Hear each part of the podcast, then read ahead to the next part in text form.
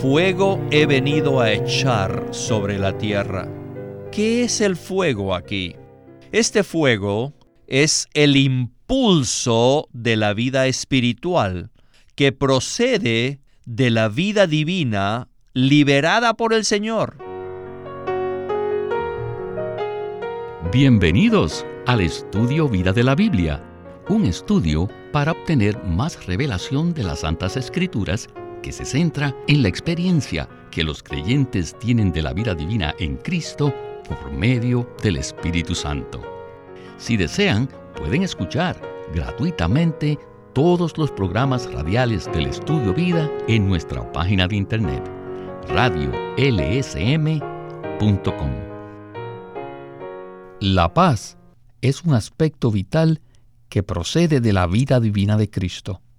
Cuando recibimos a Cristo como nuestra vida y como nuestro Salvador, experimentamos la paz interior, la paz con Dios y la paz con los hombres. Entonces, ¿qué quiso decir el Señor Jesús en Lucas 12, 49 y 51? Allí dice, Fuego he venido a echar sobre la tierra, y cómo quisiera que ya estuviera encendido. ¿Pensáis que he venido para dar paz en la tierra? Os digo, no sino más bien división. Este es un pasaje muy difícil de comprender porque se trata de algo misterioso. No obstante, se refiere a lo que han experimentado muchos de los buscadores genuinos de Cristo a lo largo de los siglos. Hoy estudiaremos el significado del pasaje de Lucas 12, 49 al 59 en un mensaje titulado El Señor anhela ser liberado por medio de la muerte. Y hemos invitado a Eric Romero para que nos ayude con los comentarios. Bienvenido, Eric. Gracias. Espero poder contribuir al mensaje de hoy. A medida que leía los versículos que acompañan el tema de hoy, pensaba en la importancia de abandonar nuestros conceptos naturales y nuestro punto de vista tradicional y religioso cada vez que leemos la palabra. Usted mencionó la paz. ¿Quién no desea la paz? Todos anhelamos la paz mundial, la paz mental y la paz en la humanidad, lo cual es una aspiración muy noble. Dios ciertamente es un Dios de paz. No obstante, es posible que tengamos un concepto natural respecto a la paz. El Señor Jesús dice claramente en Lucas 12:51 que Él no ha venido para dar paz en la tierra, pero esto no significa lo que nosotros creemos según nuestro concepto natural. Jesús vino para hacer algo crucial con respecto a la economía de Dios. El Señor vino a luchar por los intereses de Dios en la tierra, lo cual causa una gran división entre el reino de Dios y el reino de Satanás. Necesitamos abrir nuestro ser al Señor para recibir la visión celestial conforme al pensamiento de Dios y no pensar conforme a nuestro concepto natural. Estos versículos que hemos mencionado se encuentran en el contexto de la jornada que el Señor efectuó de Galilea a Jerusalén, pasando por Samaria. En Lucas 12, del 49 al 51, dice, Fuego he venido a echar sobre la tierra, y cómo quisiera que ya estuviera encendido. De un bautismo tengo que ser bautizado, y cómo me angustio hasta que se cumpla. ¿Pensáis que he venido para dar paz en la tierra? Os digo, no, sino más bien división. Estos versículos corresponden a Juan 12, 24, que dice, De cierto, de cierto os digo, que si el grano de trigo no cae en la tierra y muere, queda solo, pero si muere, lleva mucho fruto. Escuchemos entonces con mucha atención el primer segmento del estudio Vida de Lucas con Winnesley. Adelante. Mientras el Señor en su encarnación, Él estaba completamente atado y escondido en su carne humana. Él era Dios, Él era divino tenía la vida divina como su esencia, como su fortaleza y poder, pero estaba completamente escondido en su humanidad. La humanidad de Jesús era una restricción a su ser divino.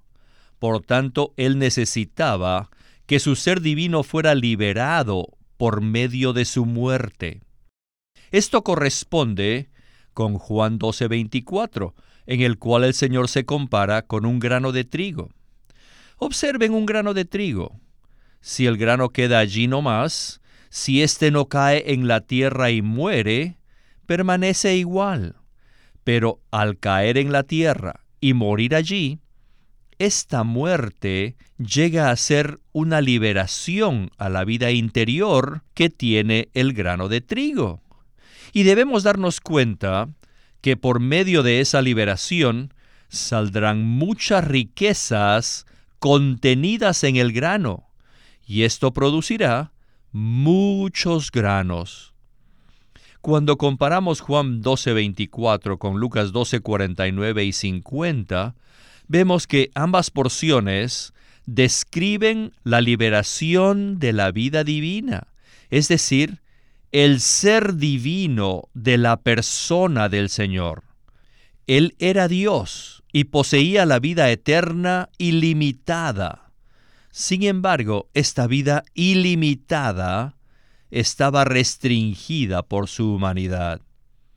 Por lo tanto, el Señor estaba ansioso por tener la liberación de su vida divina, porque con esta liberación Él podía impartir esta vida divina en sus muchos creyentes.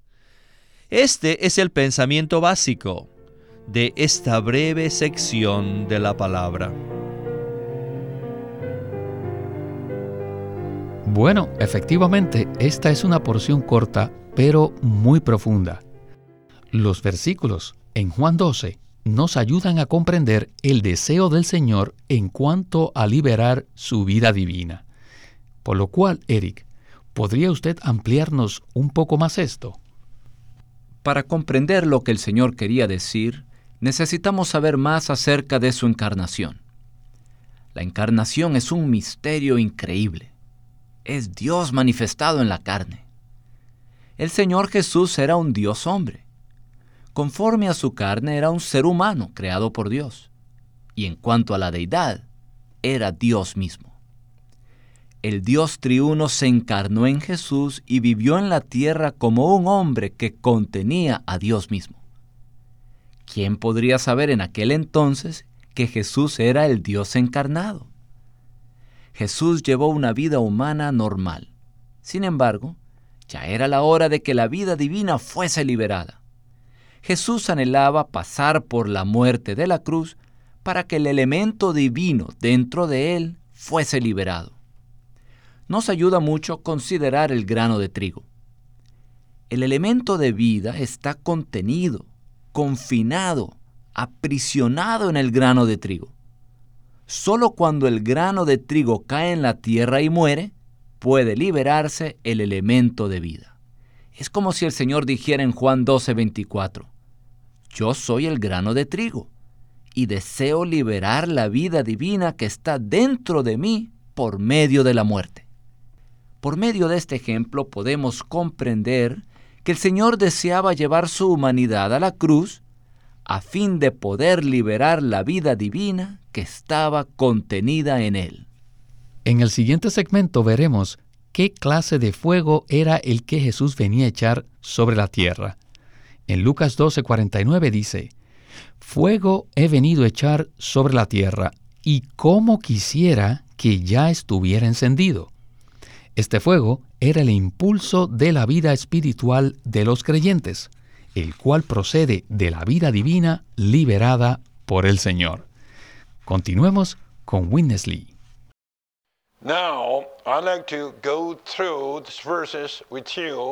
Ahora, quisiera leer algunos versículos con ustedes.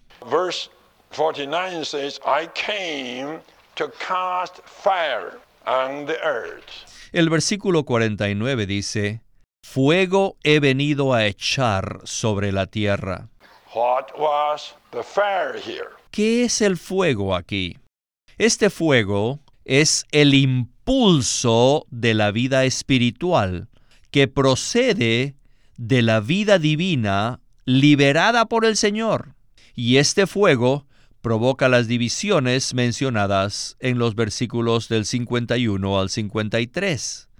Inclusive habrá divisiones en las familias de los creyentes.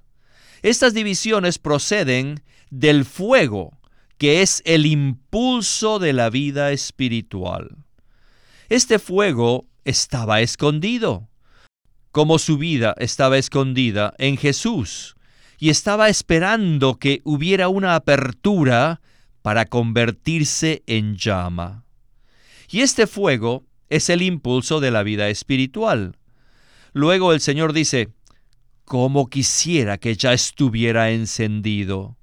Esto indica que antes de la muerte del Señor, el fuego no estaba encendido, pero después de su muerte, este fuego se avivó y se hizo llamas. Luego continúa diciendo en el versículo 50, de un bautismo tengo que ser bautizado. Y esto, por supuesto, significa la muerte. En el Nuevo Testamento, el bautismo siempre denota el pensamiento de muerte. Ser bautizado significa ser bautizado en la muerte de Cristo. En el Nuevo Testamento, versión recobro, hay una nota de pie de página sobre Lucas 12:50 que dice de la siguiente manera. El Señor estaba constreñido en su carne de la cual se había vestido en su encarnación. Él necesitaba pasar por la muerte física, ser bautizado, para que su ser divino, ilimitado e infinito, junto con su vida divina, pudiesen ser liberados de su carne. Su vida divina, después de ser liberada por su muerte física, llegó a ser el impulso de la vida espiritual de sus creyentes en resurrección. Esto es como un resumen de todo lo que hemos hablado, pero además nos habla de el impulso de la vida espiritual. Eric, ¿podría usted comentar un poco más sobre este punto? Debemos recordar que el Señor Jesús, como corporificación del Dios triuno, tenía la vida humana y también la vida divina. El Señor deseaba que el elemento divino fuese liberado para que llegara a ser el impulso de la vida espiritual en los creyentes. Este es el significado del fuego que el Señor había venido a echar sobre la tierra. Ahora bien, necesitamos considerar cómo podía liberarse la vida divina que estaba dentro del Señor. Para que la vida divina pudiese ser liberada, el Señor Jesús tenía que pasar por un bautismo.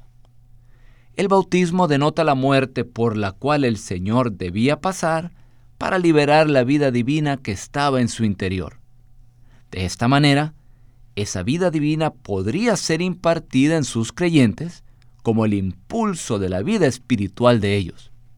Dicha vida, la vida divina, ahora nos motiva, nos suple y nos energiza para ser uno con el Señor y llevar a cabo la economía de Dios en esta era. Amén. Bueno, llegamos ahora al versículo final, con el cual iniciamos el mensaje de hoy. A pesar de que la Biblia, en Filipenses 4:7, habla acerca de la paz de Dios que sobrepasa todo entendimiento, aquí el Señor dice, ¿pensáis que he venido para dar paz en la tierra? Os digo no sino más bien división. Entremos entonces de una vez en el segmento final del estudio vida con Winnesley. Adelante. El versículo 51 dice, ¿Pensáis que he venido para dar paz en la tierra? En cierto sentido, es cierto pues cuando el Señor vino, trajo paz a la humanidad. Eso es correcto, pero, por el otro lado, también trajo división. La división tiene que ver con la vida satánica en los incrédulos, que siempre pelea en contra de la vida divina en los creyentes. Este es un conflicto entre el reino satánico y el reino de Dios. Este conflicto es una guerra entre el reino de Dios y el reino de Satanás. Puesto que nosotros poseemos la vida de Dios, tenemos la realidad del reino de Dios. Sin embargo, hay muchos creyentes que viven por la vida de Satanás y por lo tanto están en otra esfera, están en la realidad del otro reino.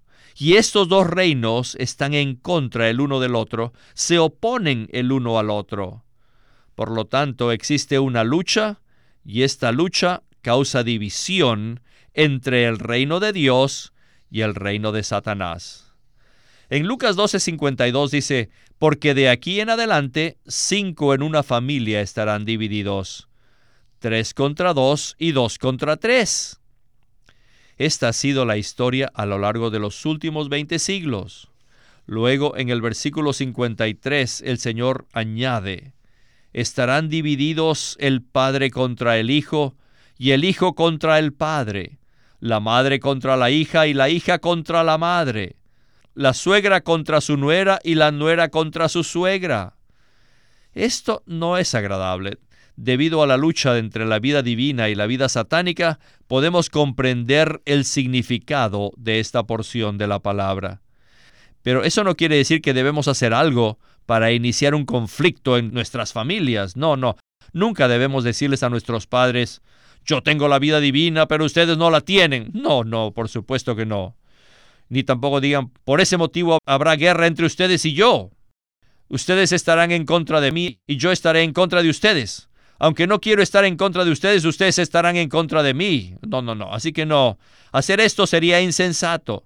En vez de provocar conflictos con nuestra familia, debemos llevar una vida humilde, pacífica y sumisa y permitir que el Señor haga algo. Eric, es importante prestar atención a este punto, que no debemos tomar ninguna iniciativa para provocar una lucha entre la vida divina y la vida satánica. Creo que muchos de nosotros hemos experimentado este tipo de situación con los miembros de nuestra familia. Después de recibir al Señor y ser salvos de manera dinámica y prevaleciente, es inevitable que después surjan conflictos, ¿verdad? Sí, si nuestra vida espiritual es normal, será inevitable que surjan conflictos debido a la lucha que existe entre el reino satánico y el reino de Dios. Si no sucede nada, eso significa que hay algo anormal en nuestra vida espiritual. Por supuesto, lo importante es que no debemos provocar este conflicto voluntariamente. Más bien, debemos ser humildes, llenos de gracia y amorosos con nuestra familia y todos a nuestro alrededor. Sin embargo, debemos reconocer, conforme a la palabra de Dios, la naturaleza de la situación. Y el hecho es que el mundo entero yace bajo el poder del maligno. El maligno, Satanás, posee una gran cantidad de incrédulos que tienen la vida pecaminosa, la vida satánica. Siempre y cuando no se opongan a Satanás y al mundo, habrá cierta paz y tranquilidad. No obstante, el Señor Jesús apareció en la escena con el propósito de llamar, redimir, salvar y regenerar a los escogidos de Dios. Cristo impartió su vida divina en ellos y esta vida ha llegado a convertirse en el impulso de su vida espiritual. A partir de ese momento, los escogidos de Dios empiezan a vivir en otra esfera, en la realidad del reino de los cielos, y por ese motivo se produce una reacción en la esfera satánica que motiva a las personas que viven en esa esfera a reaccionar en contra del reino de los cielos. El enemigo usa a aquellos que viven en la esfera del mundo para que se opongan a los hijos de Dios, a los creyentes de Cristo. Como dije antes, nosotros no debemos provocar ningún conflicto con nuestra familia. No obstante, debemos ser fieles al Señor para ser uno con Él y testificar acerca de Él sin tener temor alguno a la reacción de Satanás. Si somos fieles al Señor, debemos saber que de vez en cuando surgirán conflictos entre nosotros y nuestra familia. lo cual es un reflejo fiel del conflicto entre el reino de Dios y el reino de Satanás. Puesto que ahora poseemos la vida divina, la vida satánica pelea en contra de nosotros. Esto es inevitable, no lo podemos evadir y debemos aprender a vivir fielmente conforme al fuego que arde en nuestro interior. Este fuego es el impulso de nuestra vida espiritual, que es la vida que fue liberada por medio de la muerte de nuestro Señor Jesucristo. El Señor vino para echar fuego sobre la tierra y ahora ese fuego está ardiendo en los creyentes. ¿Correcto? Sí, damos testimonio de que el Señor vino para echar fuego sobre la tierra, y cómo deseaba Él que ya estuviera encendido. Pero ahora podemos decir, alabado sea el Señor, porque no solo ha sido encendido, sino que está ardiendo. Esta llama jamás será apagada. Yo realmente valoro este pasaje de la palabra y sobre todo aprecio el ministerio de Witness Lee que nos abrió apropiadamente dicho pasaje. Les pido a todos aquellos que nos escuchan que por favor lean cuidadosamente las escrituras y que oren para que puedan recibir la revelación de lo que hemos hablado hoy.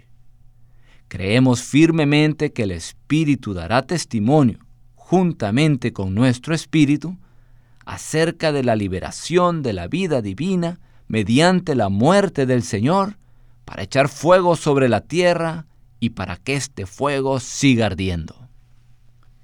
Esto no sucede simplemente para que nos animemos, sino más bien para que se lleve a cabo la economía eterna de Dios. Eric, qué porción tan maravillosa. Todos necesitamos comprender que en este universo existe un conflicto entre el reino de Dios y el reino de Satanás. El mundo entero fue usurpado por Satanás, pero un día el Señor vino para llamar a algunos a salir de la usurpación de Satanás. A partir de ese momento se desató un gran conflicto entre estos dos reinos.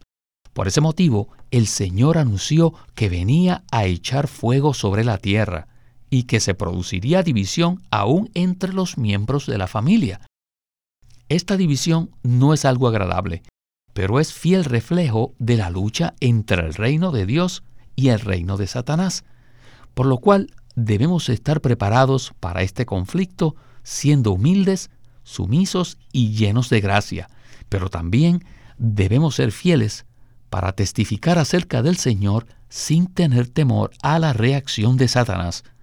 Nunca debemos hacer nada para empezar un conflicto en nuestra familia, pero si somos fieles para testificar acerca del Señor, inevitablemente surgirán conflictos.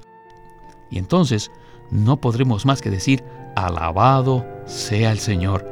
Hoy poseemos la vida que fue liberada mediante la muerte del Señor, y esa vida es el impulso de nuestra vida espiritual. Bueno, Eric, no hay duda que este ha sido un estudio vida maravilloso y muchísimas gracias por haber estado con nosotros y ayudarnos con los comentarios. Gracias. Es un privilegio participar en este estudio vida de la Biblia con Witness Lee.